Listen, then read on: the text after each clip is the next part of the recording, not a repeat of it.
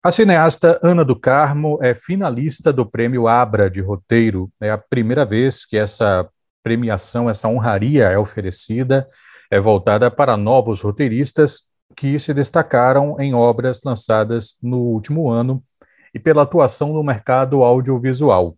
A carreira de Ana do Carmo já acumula mais de 20 prêmios e produções como Sol a Pino. E é com Ana do Carmo, que também é coprodutora da Saturnema Filmes, que eu converso agora. Ana, muito obrigado por atender a educadora. Boa tarde. Boa tarde, Renato. Muito obrigada pelo convite. Estou muito feliz de estar aqui conversando com vocês e compartilhando um pouquinho da minha história. A alegria é toda nossa. O que é que significou para você esse reconhecimento como finalista do, do Abra? Bom, eu, eu fiquei bem assim chocada porque eu não esperava mesmo. O Prêmio Abra de Roteiro é um grande prêmio do cinema nacional, né? Como você mesmo falou, é a primeira é, é, o primeiro ano que tem a categoria Prêmio Abraço Excelência em Roteiro, justamente para é, abraçar, de fato, né, os novos roteiristas que estão chegando aí no mercado. E, assim, eu fico muito feliz, primeiro, porque eu também sou, sou parte da ABRA, que é a Associação de Autores Roteiristas daqui brasileira, né? É, e fico muito mais feliz ainda em estar, tá, em ser uma das baianas, junto com Alex Miranda, né? É, representando é, o Nordeste aí nesse prêmio, grande prêmio do cinema brasileiro. Então, estou muito feliz. Vamos sair um pouquinho da sua carreira e vamos pegar um plano mais geral, se você me permite, porque você já disse para a gente em uma entrevista no ano passado que o roteiro é a base de tudo, a primeira etapa para disputar narrativas. Palavras suas, né? Você também já disse que em audiovisual essas conquistas são coletivas, né? Então vamos recapitular uma coisa o ouvinte vai entender rapidinho que a gente está desenhando alguma coisa, né? A gente teve há duas semanas o Cabiria, você é, bem conhece o Cabiria, né? Que é um festival voltado a roteiros em audiovisual de autoria de mulheres. Você venceu na edição anterior e na edição deste ano, três produções ligadas à Bahia é, venceram nas categorias em que estavam disputando.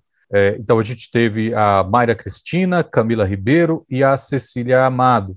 Aí, na semana passada, rolou o Frapa, que é o Festival de Roteiro de Porto Alegre, e que premiou dois projetos baianos. Um longa-metragem, do Ariel Ferreira, que você conhece muitíssimo bem, e o outro foi um piloto da, de série, né, do Murilo Deolino e do Paulo Bono. Aí, na semana passada, você, baiana, prestigiada como finalista pelo Abra na mesma semana em que o Ali Muritiba, também baiano, tem o filme dele Deserto Particular indicado para atenção pessoal. O filme não está indicado ainda ao Oscar de melhor filme estrangeiro. Ele está disputando para ser um dos indicados, mas isso já é um, uma etapa, né? Uma etapa importantíssima. O que é que explica, Ana, esses essa série de reconhecimentos das produções baianas e o que é que falta? Bom, a primeira coisa assim que eu penso é que por muito tempo nossa presença nesses espaços era muito rara, né? Quando a gente pensa em pessoas do Nordeste, sobretudo pessoas negras assim. É, e aí depois da pandemia, primeiro que é muito difícil para a gente que está em outros estados conseguir ir em todos esses eventos e marcar presença, né? Imagine, são eventos que acontecem fora do nosso circuito, como é que a gente conseguiria estar participando de todos esses eventos? E a pandemia, mesmo com todas as questões terríveis que vieram com a pandemia, através disso, as pessoas começaram a reproduzir né, os seus eventos de forma online, o que se tornou, de, uma, é, de, de certa forma, mais acessível para a gente que está fora da, do eixo sul-sudeste conseguir participar. Então, eu tenho certeza que isso fez com que muitas outras pessoas fora do eixo sul e sudeste se encorajassem a participar desses eventos, né? É, e, inevitavelmente, é, os eventos têm percebido a potência das narrativas únicas que a gente tem produzido, falando sobre nossa própria história, sabe? É, então, eu tenho certeza que é por esse motivo que, é, sobretudo, a Bahia e o Nordeste têm se destacado muito no cenário nacional, e eu fico muito feliz, sabe?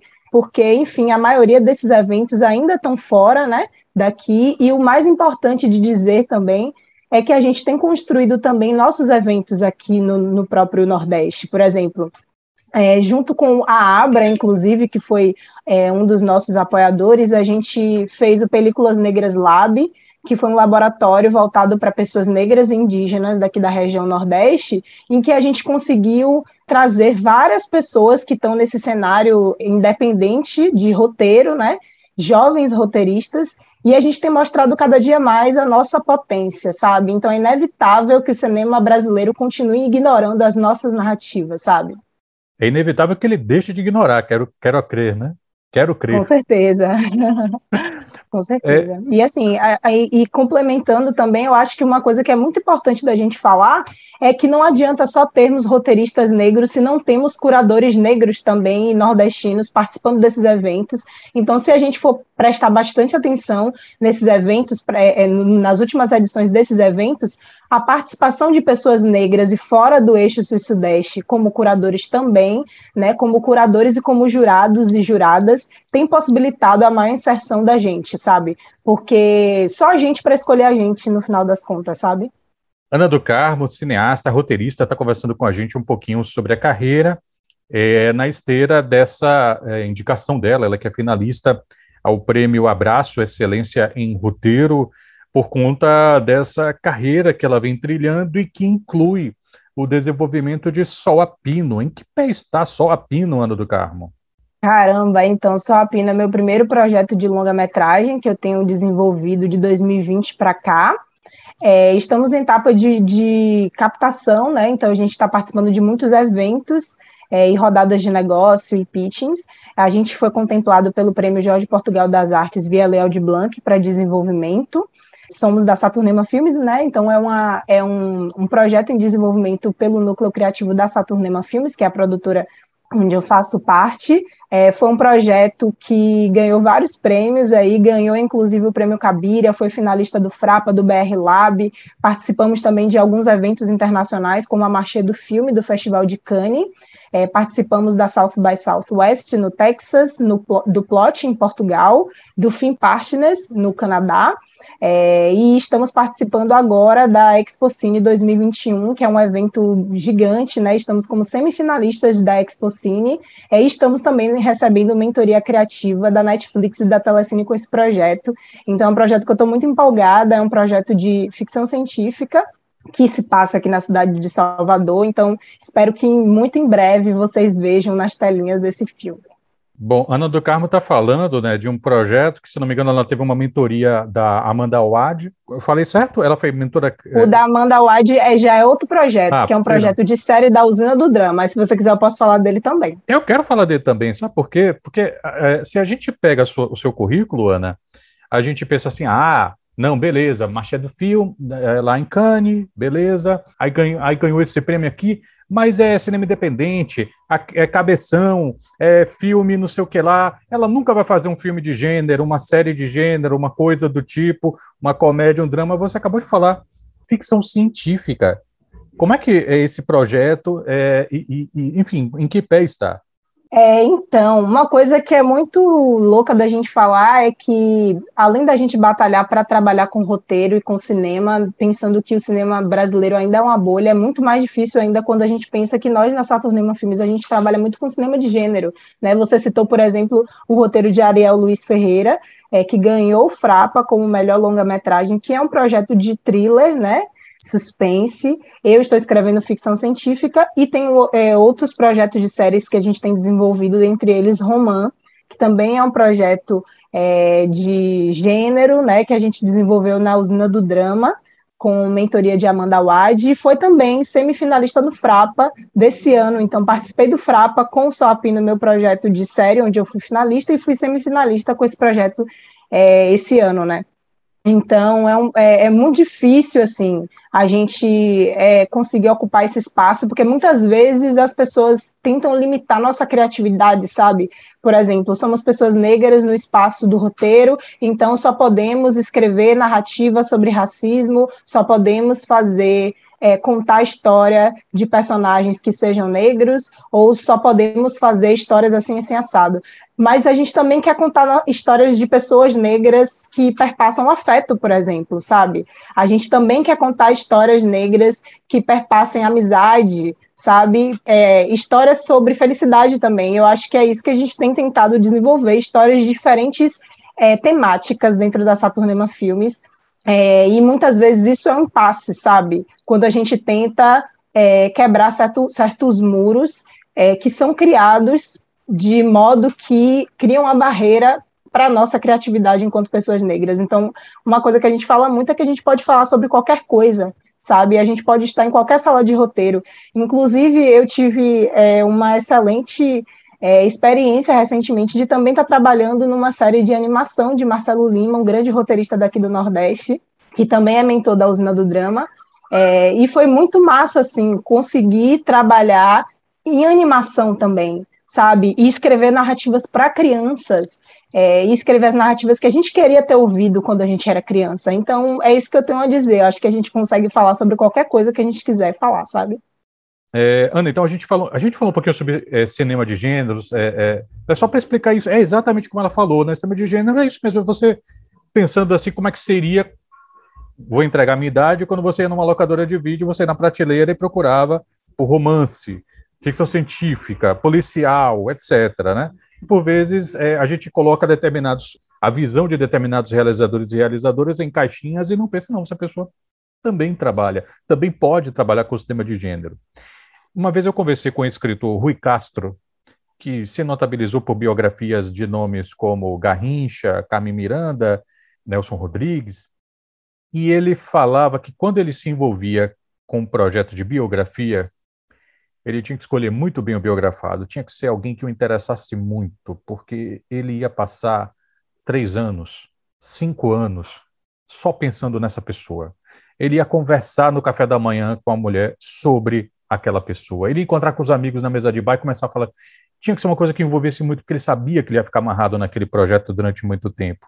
Eu me pergunto, e te pergunto, se com cinema é um pouco isso, né? Porque é um processo muito laborioso, muito trabalhoso, desde o desenvolvimento até fazer pré-produção, fazer as ir para as filmagens propriamente, a pós-produção, a chegada ao mercado né, exibidor, né? fora essa coisa de negociar com players, correr atrás.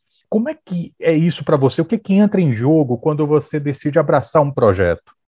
Assim, eu gosto muito de me desafiar, então eu gosto de, de testar diversas possibilidades de escrita e de mostrar para mim mesma que eu consigo escrever sobre qualquer coisa, mas o que eu mais gosto, na real, é de escrever sobre temas que me atravessam, sabe? É, e por isso que eu me sinto tão conectada com os projetos que eu tenho escrito, porque são temas que eu acredito mesmo, sabe? Então, por exemplo, o longa que eu estou escrevendo eu, é uma sci-fi, mas é uma a, a sci-fi é a ferramenta que eu encontro para poder falar sobre temas como é, solidão, sobre luto, é, sobre como nós, enquanto mulheres negras, por exemplo, temos muita dificuldade em falarmos sobre os nossos sentimentos e de mostrar, demonstrar nossas fragilidades. Então, acredito muito na escrita como esse lugar de desaguar, sabe? De você, de fato, utilizar aquilo como uma ferramenta para você falar sobre aquelas coisas que você nunca viu na televisão, sabe? Por exemplo, eu sempre quis ver, é, me ver, né, em Senhor dos Anéis, por exemplo, sabe? Quem sabe um dia a gente consiga fazer um Senhor dos Anéis no Nordeste, sabe? Por isso que eu tenho consumido muito, muita muitos roteiros que têm sido escritos aqui na Bahia e quando perguntam assim sobre as pessoas que, que são referências para mim, eu sempre falo das pessoas que eu trabalho junto às pessoas que eu conheço, sabe? Porque são pessoas que eu me identifico muito com a produção e acho que é isso que mantém a gente conectado uns com os outros enquanto roteiristas, assim. Acho que as pessoas que eu conheço, sobretudo pessoas negras daqui do Nordeste, falam sobre projetos e sobre narrativas que te atravessam. Até porque, como você mesmo falou, é muito cansativo, porque é, é, demora muito tempo para você chegar na etapa de produção. Então você tem que acreditar muito no que você está escrevendo.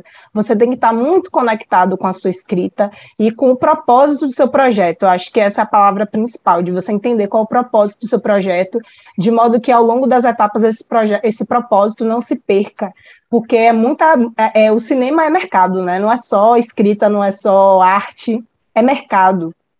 Então, é muito importante para mim, inclusive, nesse processo de escrita, tá com Rubia Mello, que é nossa produtora executiva, que tem essa cabeça muito mais mercadológica e de orçamento e de produção, enquanto eu consigo trabalhar na minha, na minha parte criativa, né? Mas ao mesmo tempo, a gente, enquanto roteiristas independentes, a gente acaba, de certa forma, Rubian acaba sendo uma produtora criativa e eu acabo sendo uma roteirista produtora, uma vez que muita coisa do roteiro vai mudando conforme a produção, né?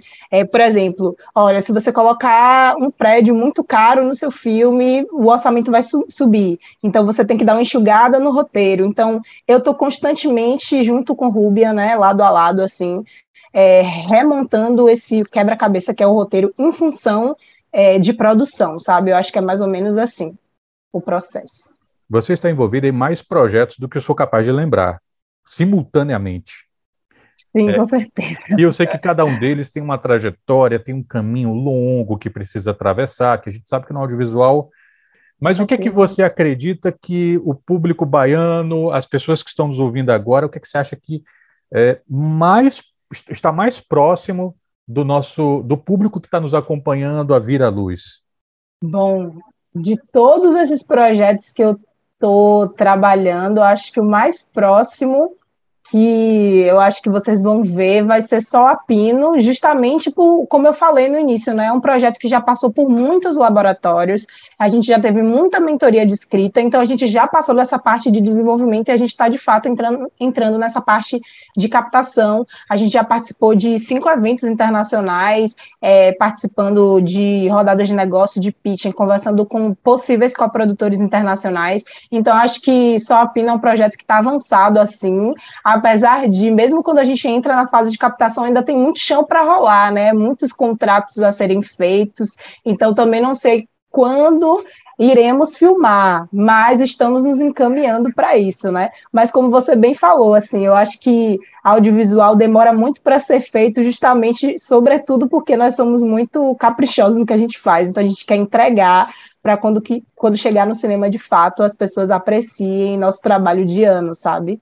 Ana, queria agradecer muito pela gentileza de atender a educadora, falar um pouquinho da sua carreira, sobre essa enormidade de projetos que você está envolvida e comentar também essa produção baiana que tem se destacado de uns anos para cá.